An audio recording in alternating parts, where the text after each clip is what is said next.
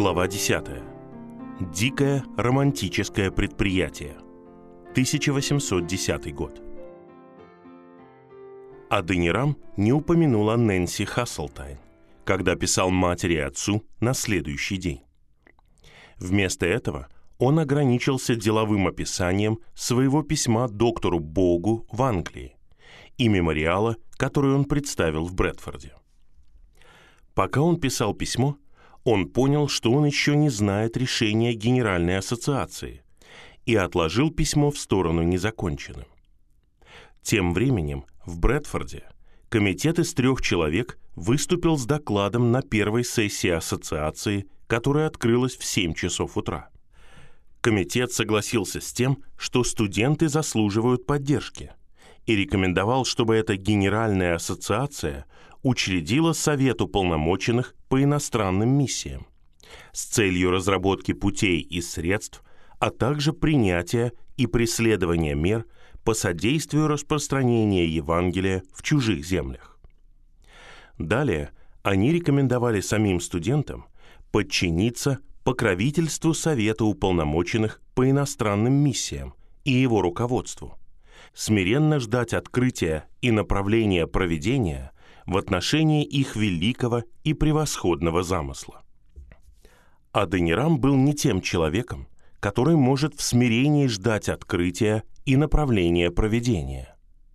Когда он возобновил письмо своим родителям почти через две недели после того, как отложил его, он сказал им, что должен быть создан миссионерский совет, и с нетерпением добавил, «Я не слышал ни о конкретных целях этих комиссаров, ни о том, когда они должны встретиться».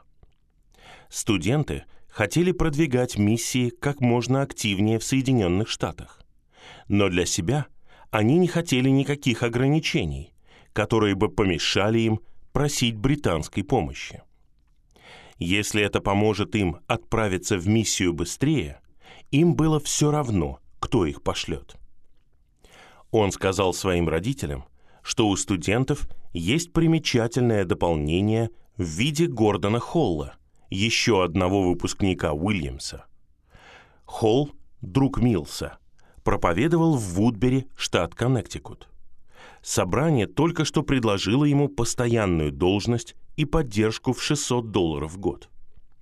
Пока Холл рассматривал это предложение, его интерес к миссиям стал известен Аденираму через Милса, и Аденирам написал ему письмо. Холл немедленно отправился в Андовер, чтобы все разузнать. Он пробыл в Андовере всего несколько дней, и тогда отклонил призыв из Вудбери и поступил в семинарию в класс выпуска 1811 года, чтобы подготовить себя к миссионерской работе за границей. «Он разумный, рассудительный, образованный, набожный», – писал Аденирам. Он проповедовал почти год и сплотил людей в Вудбери. Теперь четверо из нас готовы, если нам дать три месяца на подготовку, поехать в любую часть мира. Холл, Ньюэлл, Нот и я. На младших курсах есть еще как минимум четыре человека, которые готовы поддержать миссию, где бы она ни была создана. Сам он всячески готовился к будущей работе.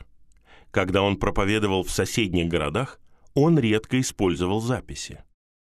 «Я не думаю, что напишу еще какие-то проповеди.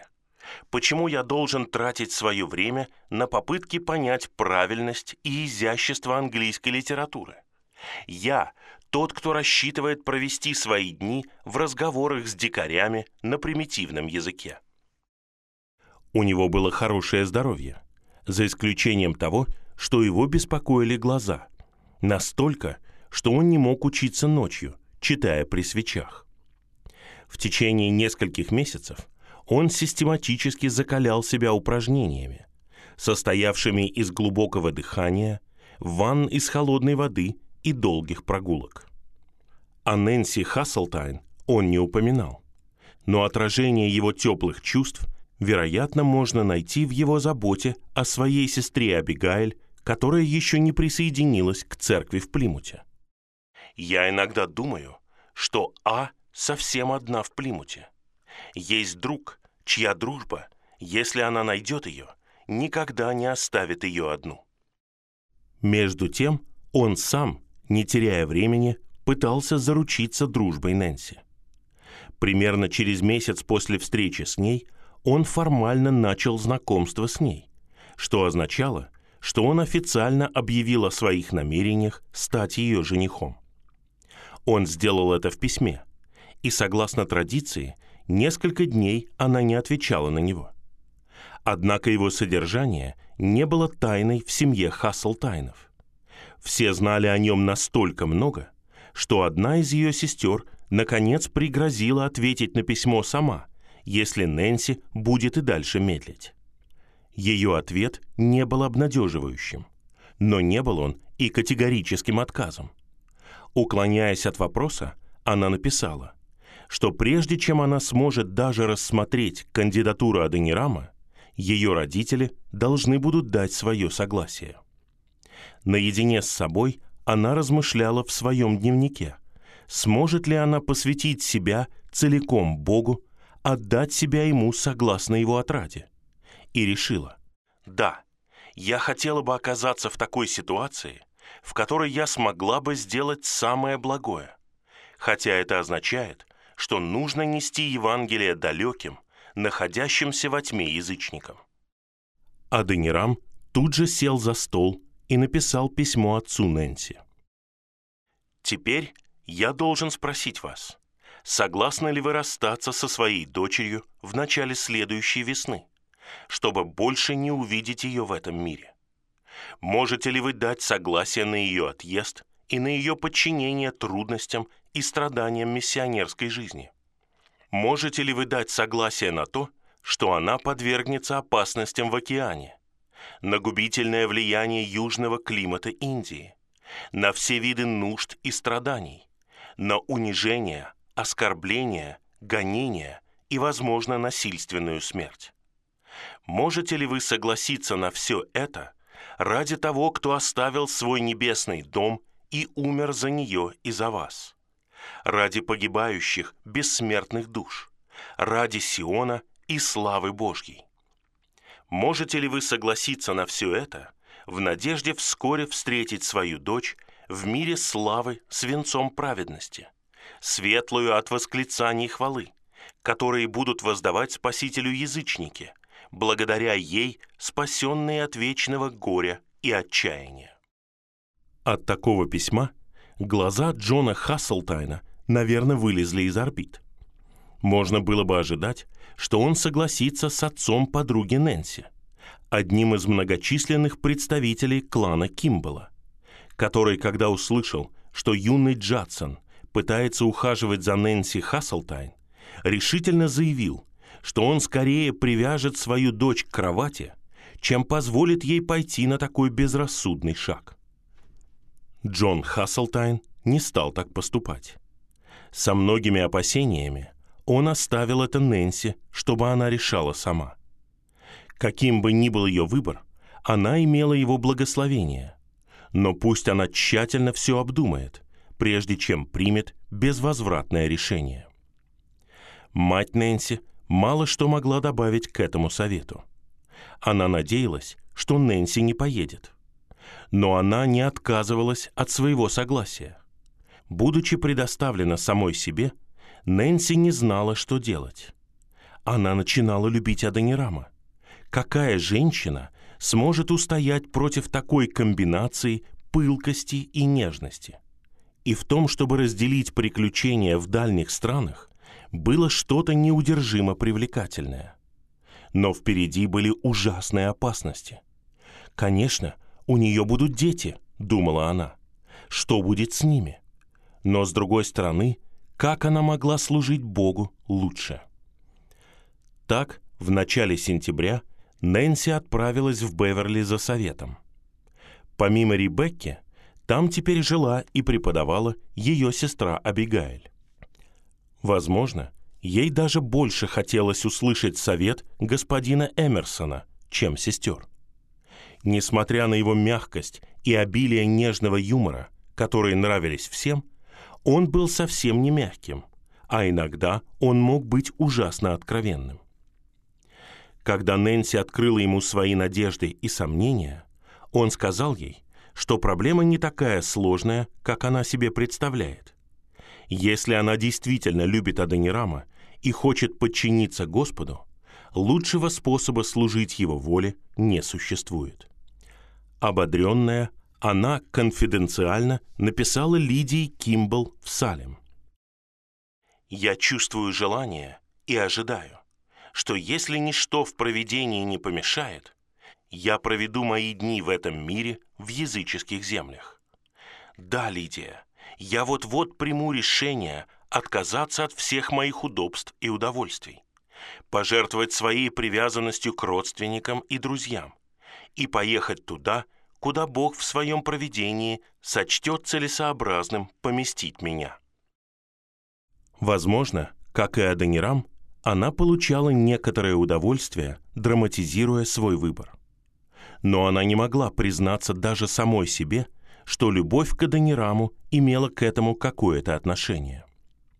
В своем письме Лидии она подчеркнула, «Мое решение сформировалось не в результате привязанности к земному объекту, а благодаря чувству обязательства перед Богом и благодаря полной убежденности в том, что это призыв проведения и, следовательно, мой долг. Возможно и так. По крайней мере, неважно, что стояло на первом месте – любовь или чувство долга.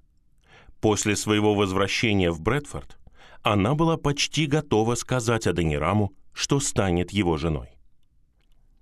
Аденирам окончил семинарию 24 сентября, примерно в то время, когда она вернулась из Беверли. Но он остался в Андовере, проповедовал везде, где мог, и часто виделся с Нэнси. Будучи более буквальным и более объективным, как все мужчины, в своем описании любви к Нэнси он написал ноту той осенью. «С тех пор, как я виделся с тобой, я почти ничего не делал, кроме как катался на природе с Нэнси. Неплохая подготовка к миссионерской жизни, не правда ли? Больше было нечего делать. Пятого числа того месяца, в тот же день, когда Браун присудил ему степень магистра искусств, Совет уполномоченных, который теперь стал называться Американским Советом, встретился в Фармингтоне, штат Коннектикут.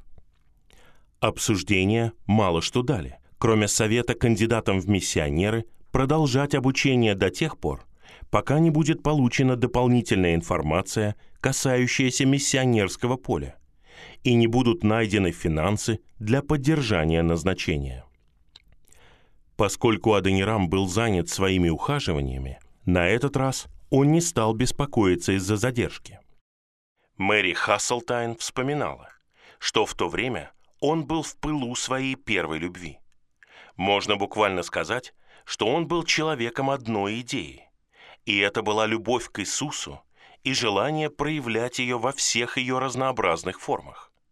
Тем не менее, он по своей природе был пылким, импульсивным и амбициозным, с непоколебимой уверенностью в своем собственном суждении, независимо от совета старших. Как долго женщина могла сопротивляться такому ухажеру? Когда она точно сказала «да», неизвестно. Но к середине октября почти все в Брэдфорде, казалось, знали, что Нэнси Хасселтайн собирается выйти замуж за Аденирама Джадсона и поехать с ним на восток.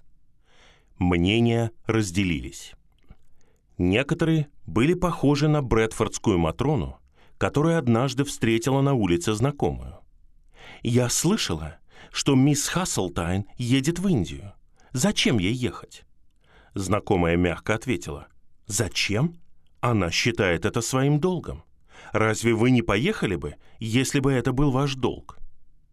Мнение консервативной половины Брэдфорда звучало в решительном ответе. «Но я не считаю это своим долгом». Другие чувствовали, как 17-летняя Харриет Этвуд, которая жила через реку в Хаверхилле. Она была близкой подругой Нэнси и восхищалась ею с тех пор, как они впервые встретились студентами в Брэдфордской академии более четырех лет назад. Как и Нэнси, Харриет была захвачена религиозным оживлением 1806 года. С тех пор она погрузилась в религию, но не так энергично, как Нэнси. Стройная, хрупкая, из семьи, склонной к туберкулезу, который убил ее отца за два года до этого, она была намного больше погружена в себя. Когда Харриет услышала новость из уст самой Нэнси, она с удивлением написала в своем дневнике. «Сегодня утром говорила со своей подругой. Она сообщила мне о своей решимости оставить родину и вынести страдания христианина среди языческих народов, провести свои дни в знойной Индии. Как эти новости повлияли на мое сердце? Если она готова сделать все это для Бога, неужели я откажусь оказать ей свою маленькую помощь в стране, где божественное откровение пролило свои самые яркие лучи? Однако в глубине своего сердца Нэнси иногда обнаруживала, что ее решимость подрывается страхами. Иисус верен, его обещания драгоценны. Если бы не эти соображения, я бы со своими нынешними перспективами погрузилась в отчаяние. Особенно потому, что, насколько мне известно, ни одна женщина не покидала берегов Америки, чтобы провести свою жизнь среди язычников. И при этом я не знаю, будет ли у меня хотя бы одна женщина-спутник. Но Бог мой свидетель, что я не осмелилась отклонить сделанное мне предложение, хотя многие готовы назвать его диким романтическим предприятием. Однако, как оказалось, Аденирам и Нэнси должны были расстаться почти на год, прежде чем могло начаться дикое романтическое предприятие. Американский совет назначил Сэмюэля Спринга, Сэмюэла Вустера и мирянина Уильяма Бартлета в благоразумный комитет, который должен был найти средства для поддержки миссионеров. К декабрю – Операции по сбору средств комитета были там же, что и в сентябре, а именно нигде. В конце концов, комитет принял довольно отчаянное решение, что можно достичь совместного соглашения с лондонским миссионерским обществом. Благоразумный комитет будет поставлять миссионеров, которые будут обладать подходящим характером и необходимыми качествами. А лондонцы предоставят средства – или, по крайней мере, большую часть средств.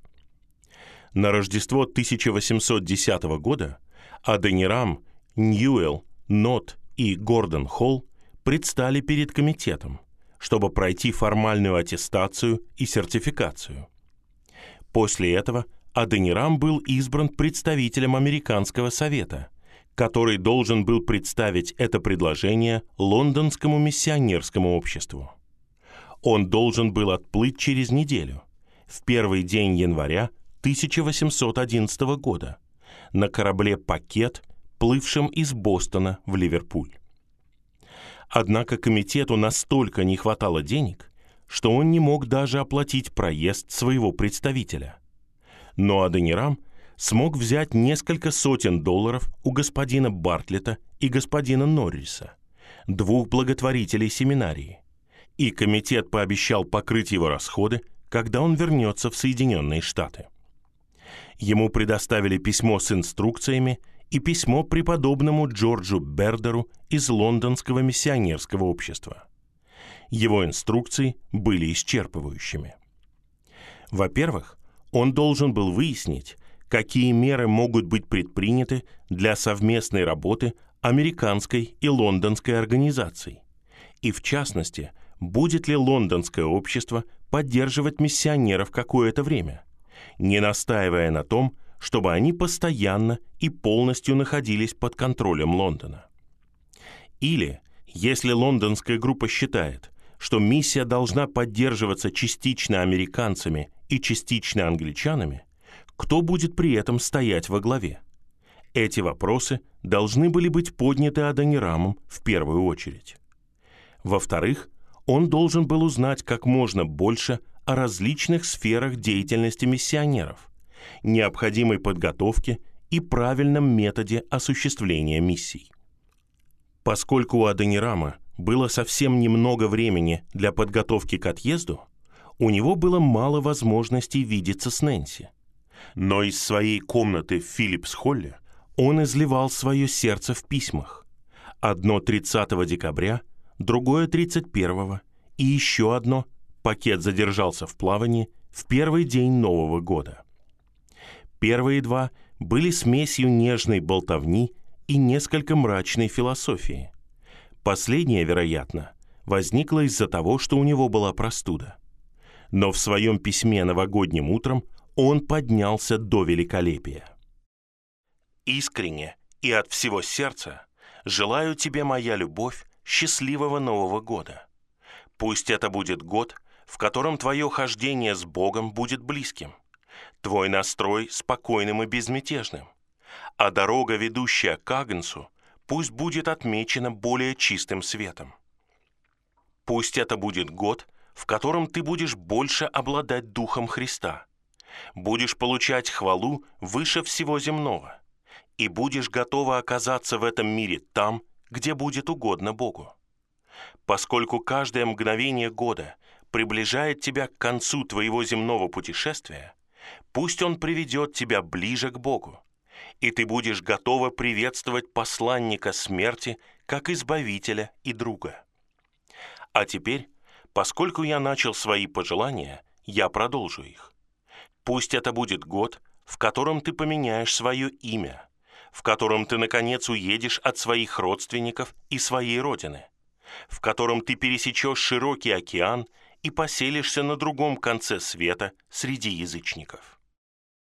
Когда Аденирам закончил письмо, размышляя о том, как в следующем Новом году он и Нэнси смогут пожелать друг другу счастливого Нового года на неуклюжем диалекте Индостана или Бирмы, он сложил его и отправил по почте. Затем он отбыл в Бостон, чтобы дожидаться плавания на пакете.